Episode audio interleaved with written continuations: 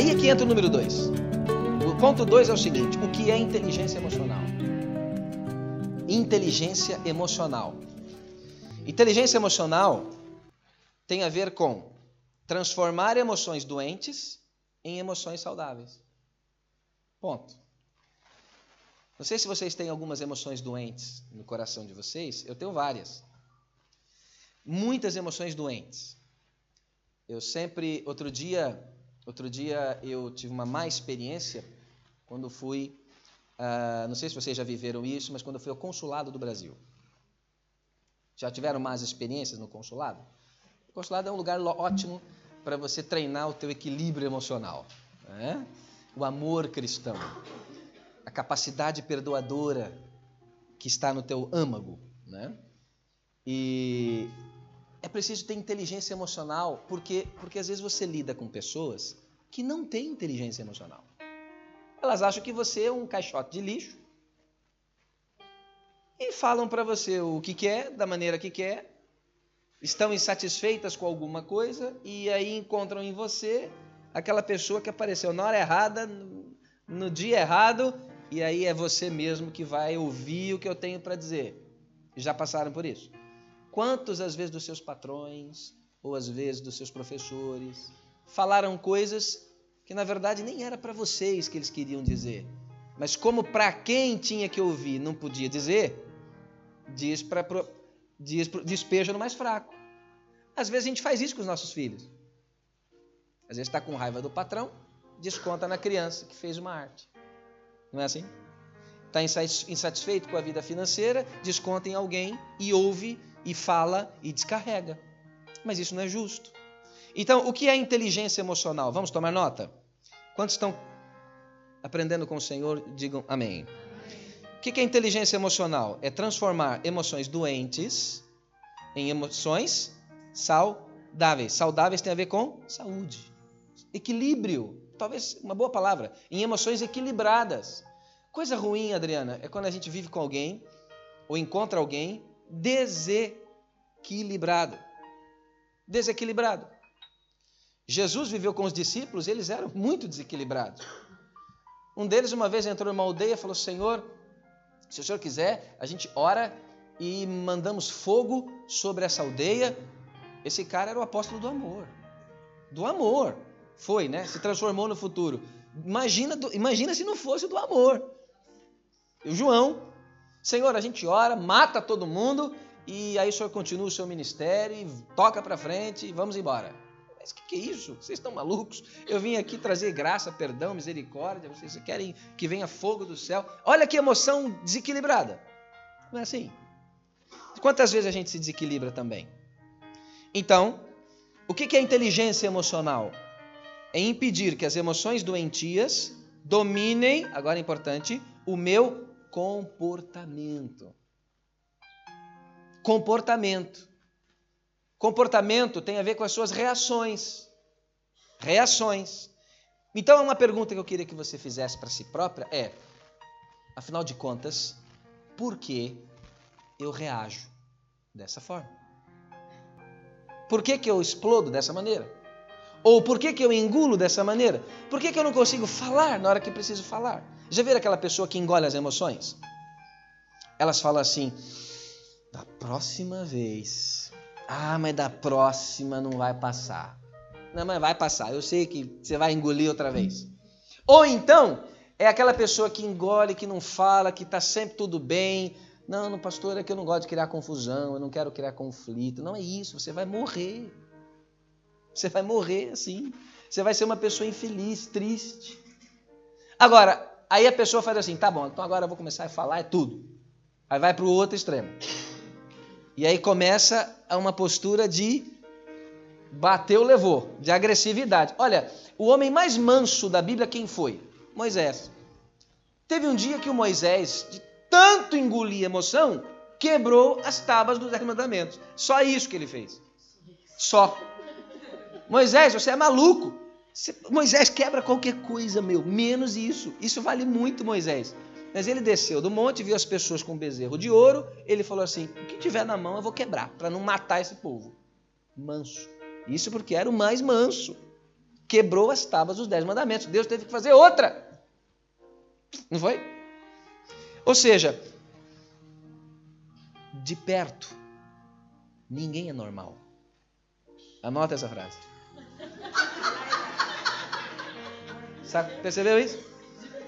De perto, ninguém é normal. É isso aí. Nem tu, nem eu, nem ninguém. De perto, ninguém é normal. Essa é uma boa para você usar lá em casa e esfregar na cara de alguém. Amor, hoje eu vou ter equilibrado. Ó, de perto, nem você não é normal, não. O pastor falou que você não é normal. Mas não tem como ser normal. Por quê? Porque nós temos uma briga, nós temos o pecado que luta contra nós. Nós tivemos, às vezes, más experiências na infância, gente que nos criou, gente que nos abusou, gente que nos humilhou em público, gente que nos feriu, gente que nos sabotou. Isso deixa marcas, deixa sequelas, deixa lixos. Lembra que eu falei dos lixos psicológicos? Tem gente que carrega uma sacola cheia de lixo. E às vezes despeja esse lixo nos outros. Então, de perto ninguém é normal. Agora, o que é inteligência emocional? São três itens que mostram que você tem inteligência emocional. Primeiro, empatia. Empatia. Alguém sabe me dizer o que é empatia? Se colocar no lugar do outro, ótimo. Alguém define como colocar os sapatos do outro. Acho interessante essa expressão. Colocar os sapatos do outro. Ou seja, sentir o que o outro sente, às vezes a dor que o outro sente é mais do que simpatia. Simpatia é o alguém caiu num buraco e você olha lá do fundo e diz assim: puxa, deve ser difícil ficar aí, né? Eu vi um desenho que falava isso. Vou orar por você, hein? Isso é ser simpático. O que é ser empático? Descer lá. É ir lá e pessoal, ó, não sei como a gente vai fazer, mas agora nós vamos ter que sair daqui. Vamos nós dois aí. Ou a gente morre junto ou a gente sai daqui. Isso é ser empático. Jesus disse que nos últimos tempos o amor de muitos es... Lembra disso? O que é o amor esfriar? É a falta de empatia. A gente não consegue mais sentir o que o outro sente. É incrível. É incrível. E a tecnologia contribui para esse distanciamento das pessoas. Existe uma frieza. A gente não consegue mais ver uma notícia ruim, uma catástrofe, você vê quanto tempo dura? Puxa, aquela menininha faleceu. É... Então, parece que já mudou, já vem outra notícia, já vem, e vamos todo mundo para o zap, e já posta outra coisa no Instagram, e vamos embora. Sabe aquela frase do chorai com os que choram? Isso está ficando cada vez mais raro. E o pior, isso me deixa triste, até mesmo entre nós que somos irmãos. Quanta gente sozinha nós temos nas nossas igrejas? Sozinhas. Não conseguem. Quem que eu vou ligar para. Caramba, se eu bater meu carro, eu ligo para quem? Quem que eu posso chamar para ir à praia comigo no verão? Quem é que eu, se eu tiver um problema, desmaiar, como é que é isso aqui? Quem que vai me acudir? É uma crise. Mas a gente se reúne, celebra e tal, e tá, gostoso. Mas essa coisa da empatia, nós precisamos trabalhar isso. Porque tem a ver com amor. Empatia tem a ver com amor. Olha, um dos desafios que Deus me deu nesse ano, quero confessar para vocês, foi fazer parte da Liga Portuguesa contra o Cancro. É. Recebi um telefonema um dia, uma advogada. Doutor Sérgio, sim. O seu telefone foi me passado por uma colega sua e nós somos da Liga Portuguesa contra o Cancro, trabalhamos no IPO, Instituto Português de Oncologia, e nós queremos saber se você gostaria de participar como psicólogo voluntário para tratamento de pacientes oncológicos e familiares. Falei, uau! Tô dentro. Meu pai teve cancro. Minha mãe, meu pai era pastor, muitos anos, mas teve cancro. Morreu disso. Minha mãe também teve cancro no útero. Minha irmã mais velha, minha mãe morreu disso. Meu pai também, minha irmã mais velha teve cancro, o mesmo que a minha mãe, mas está viva, graças a Deus. Meu irmão teve cancro no pescoço, tratou, está bem.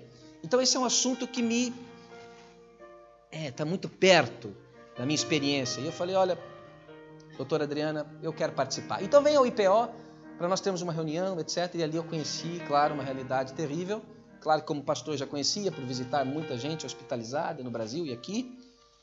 E eu tenho, eu tenho recebido no meu consultório gratuitamente. E tenho acompanhado essas pessoas que vão morrer. Que têm dias de vida. E ajudar essas pessoas a encarar a própria morte. Você imagina, coloque-se no meu lugar. O que eu vou dizer para essas pessoas? De mãe que enterra filho, menina, adolescente, 12, 13, 8, 7, 6, 5, com cancro, incurável, fase terminal, já está nos cuidados paliativos, vai morrer em poucos minutos, visita liberada, a família já sabe. E aí vem falar comigo. O que é que eu quis fazer com esse projeto? Treinar a minha empatia. Forçar. Porque às vezes nós só conseguimos amar aqueles que, que a gente gosta de amar. Não é assim? Amar o que é amável. Mas e amar o que não é muito amável? E admirar o que não é muito admirável? O gostar do que não é muito gostável? Aí é que é o cristianismo. Aí é que é o evangelho. Não é assim? Amém? Então, tenta desenvolver isso. De repente aproximar de alguém que você fala, meu Deus, tem alguma coisa nessa irmã que não, não, não, o que, que ela te fez? Nada. Ela chegou ontem na igreja, mas eu detesto ela. Dá para ver que não vale nada. Mas como assim? Aqui em Oeiras não deve acontecer isso, mas Oeiras é outro nível. Quem mora em Oeiras é outro, lá em cima. Os Cascais é meio estranho. Primeiro, empatia. Se eu tenho empatia, eu tenho inteligência emocional. Pronto. Eu não posso fazer nada para uma mãe que enterrou, acabou de enterrar o filho. Estou me lembrando de uma pessoa que eu estou tratando. Eu não posso fazer nada, não posso trazer o filho de volta, mas eu posso ter empatia por ela.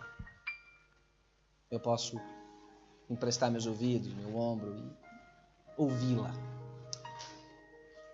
Interessante que uma dessas senhoras me disse outro dia: Olha, doutor, muito obrigado, foi bom falar com você, porque depois de falar com você eu consegui chorar. Olha que interessante. Que é aquela coisa de ser forte rotina de hospital, sabe o que é isso? Vai para o hospital e volta, e o filho vai morrer, não, não morreu. E aí o médico, ah, melhorou um pouquinho, não, agora piorou muito e vai para hospital intensivo e volta. E, será que essa noite? Aí toca o telefone, ah, será que é hospital? Não, não é hospital. Até que morreu. Então, um rapaz de 40 anos deixou uma menininha de 3 anos. Eu não posso trazê-lo de volta, mas eu posso ajudar aquela senhora a chorar e trabalhar esse luto, que é um luto muito demorado é a coisa que mais, mais, mais gera dor psicológica. É o número um na lista de estresse. É morte de filho. Diz. Desculpa eu interromper, mas a sua, qual é a sua visão de ter participado desse, desse convite? Yeah. Eu não saberia, no seu lugar, tratar isso sem ser falando da palavra de Deus. Yeah. Como que o senhor trata isso? É, é com técnicas científicas uhum. ou palavra de Deus? É. Porque, porque aí a gente acaba, você acaba saindo da porque ética. Eu tenho, né? eu, tenho, eu tenho as duas coisas, né? Exatamente. As duas coisas. Qual que fala mais alto? É. E aí o que, que acontece? Como é que é o seu nome? Juliana. Juliana. Sabe o que acontece, Juliana? Muita gente que vai falar comigo, elas às vezes nem sabem que eu sou pastor e elas estão ali à procura de um psicólogo. Muitas delas até têm aversão à religião. É. Muita gente me liga e fala: Ah, eu te indiquei para uma pessoa, mas não conta, pelo amor de Deus, que você é pastor. Eu já fico até, meu Deus, como é que eu vou negar isso? Como é que eu vou. Porque é só digitar meu nome no Face aparece, vai pregar não sei aonde, até lá está escrito, né? Não tem como esconder, né? O que, eu te, o que eu sempre faço, Juliana, é pedir a Deus assim sempre uma brechinha pra, eu sempre uso uma técnica que é assim, ouço, tal, como psicólogo, ouço, uso as técnicas da psicologia, acolhimento, ouço, aí fala assim, como é que a senhora entende a questão da fé? Começa assim, fé. Começa do mais geral para tentar ir. Se a pessoa diz assim, não, eu sou uma pessoa de fé, ótimo. já é um. Já, é um, já, é um, já me abriu. Mas quando elas fecham, é mais difícil. É mais difícil. O que normalmente acontece, Juliane, e já aconteceu, é de pessoas que chegarem ao meu consultório sem nenhuma fé, contra a igreja, contra pastor, contra, é tudo ladrão, é tudo não sei o quê, adúltero. E depois de se relacionar comigo, diz assim: puxa, eu conheci um cara diferente. Estou revendo a minha posição. Foi muito inter... Isso é muito interessante. Então, primeiro, eu não chego e deito sobre aquela pessoa um discurso doutrinário, seja lá o que for. Mas eu tento ali fazer uma ponte com ela, entendeu? Espero uma, uma brecha. É por aí que eu vou, tá bom? Mas é claro que dentro de mim fica assim, angústia, né? Se ela me ligar e falar assim, preciso um aconselhamento pastoral, maravilha, aí mudou, né? Mas se ela pedir uma consulta, é um drama. Número dois, então eu estou falando de inteligência emocional. Então treinar a empatia. Às vezes a gente não tem empatia nem com o filho, que dirá com estranho. Alguém aqui tem filho adolescente? Olha a cara de choro de vocês. Nem levantar a mão consegue direito. Você vai chegar lá, Jéssica, viu? Ah, vai. Te... É, você vai chegar lá. É uma benção. Treinar empatia é uma benção. Viu? Número dois. O que é inteligência emocional? Reconhecer emoções no, em si mesmo então, aponta aí, número 2 da inteligência emocional. O que é inteligência emocional? É quando eu reconheço as emoções em mim e nos outros. Isso é tão importante, pessoal, tão importante. Sabe o que é uma pessoa emocionalmente inteligente? É quando você reconhece os seus limites psicológicos. Vou dar um exemplo muito banal, muito trivial. Você começa a discutir em casa sei lá, com o marido, com o filho, com a mãe, e você sente que aquela discussão está começando a, aquecer, está começando. E você também sabe que você tem um perfil. Hum, docinho de coco, estragado, vencido, né? Você fala assim: Meu Deus do céu quem tem inteligência emocional diz assim: olha, esses dias eu estou me lembrando de um exemplo aqui. É, como eu disse, de perto ninguém é normal. Estávamos numa reunião familiar, eu, a Priscila, temos uma filha de 17, uma de 6, então são mundos muito diferentes. Toda hora trocando chip, né? Toda hora trocando chip. O chip da adolescente, o chip da menininha de 6 anos. E aí chegou um momento em que a gente entrou em alguns assuntos e que eu senti que eu ia eu ia, digamos assim, perder a razão. Na hora o Espírito Santo falou assim: vai comprar uma pizza. Isso foi top das galáxias. Sabe por quê? Porque me impediu de gritar, de estourar. Porque quando a gente se sente agredido, é lei da ação e reação, não é? Bateu, você a tendência é esse negócio de dar outra face, de dar, isso aí é para Jesus, né? Isso aí é Jesus.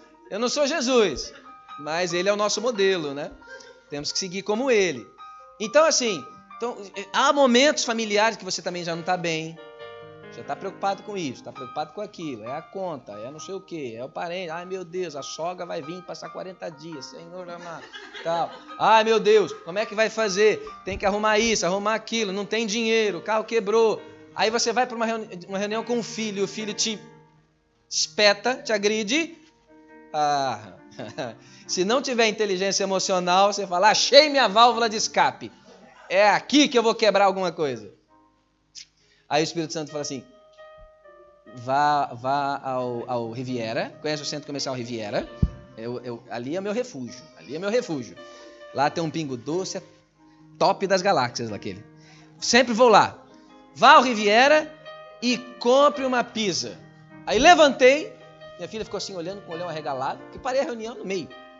Ficou assim, falei, vou comprar uma pizza e já volto. E, e, e quando entrei no carro. É, não é fácil. E aí fui, demorei, fui na bomba de gasolina, peguei a fila maior que tinha no Pingo Doce, tal.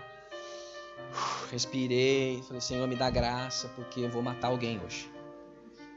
Mas vocês também devem sentir isso, né? Óbvio. Por quê? Porque é raiva. Você não controla. Agora, o que é inteligência emocional? É você dar um passo antes da raiva explodir. Isso é inteligência emocional.